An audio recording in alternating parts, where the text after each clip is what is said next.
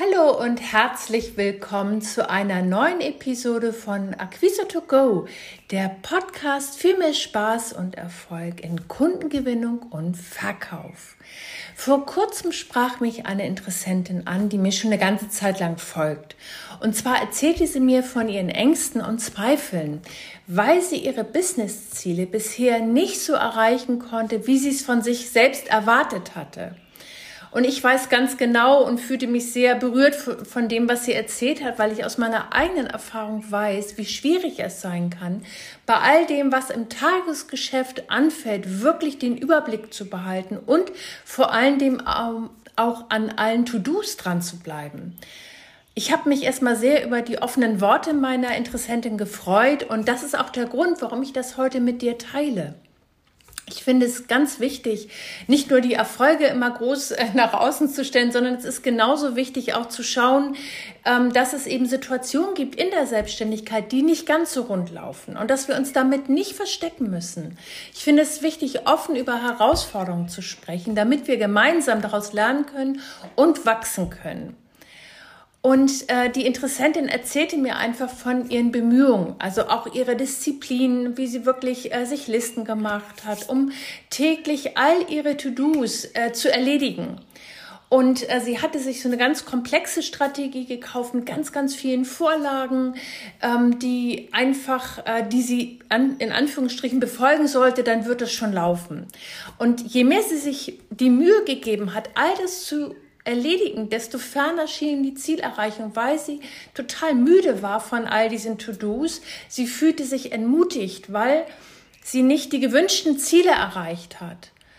Und ähm, und sie spürte dann irgendwann so eine innere Unruhe und Unsicherheit, weil es eben nicht ihre Strategie war, sondern es war etwas von außen, was aufgesetzt ist, wo ganz viele Leitfäden waren, wo Gesprächsleitfäden waren, wo zum Beispiel auch Templates waren, die sie für sich anwenden kann. Aber sie fühlte sich von diesem ganzen komplexen System total überfordert und sie hatte einfach Angst, dass sie wieder in die Festanstellung muss, weil ihre Träume von, von Selbstständigkeit, äh, selbst zu bestimmen, wie sie den Tag gestaltet, äh, wie sie ihr Business aufbaut, so dass es am besten zu ihr passt. Ähm, und sie hatte im Moment eher das Gefühl nach Stillstand und alles, was sie bisher probiert hatte, brachte ihr nicht den gewünschten Erfolg.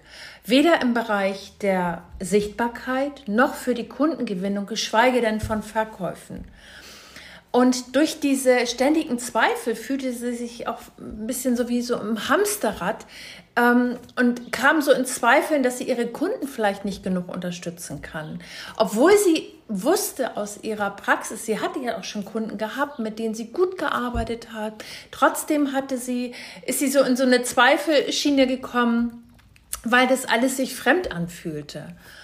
Und sie hatte so Angst, dass, ähm, weil sie sich auch so begrenzt fühlte, sich nicht getraut hat, mit dem, äh, was sie möchte, so wirklich rauszugehen. Ähm, und sie hat sich so Sorgen gemacht, ob sie dann auch glaubwürdig ist. Und sie will ja als Expertin wahrgenommen werden, als Vertrauensperson, die ihre Klienten erfolgreich begleitet. Aber was ist, wenn sie selber ihre Ziele nicht erreicht? Also sie hatte wirklich totales Kopfkino.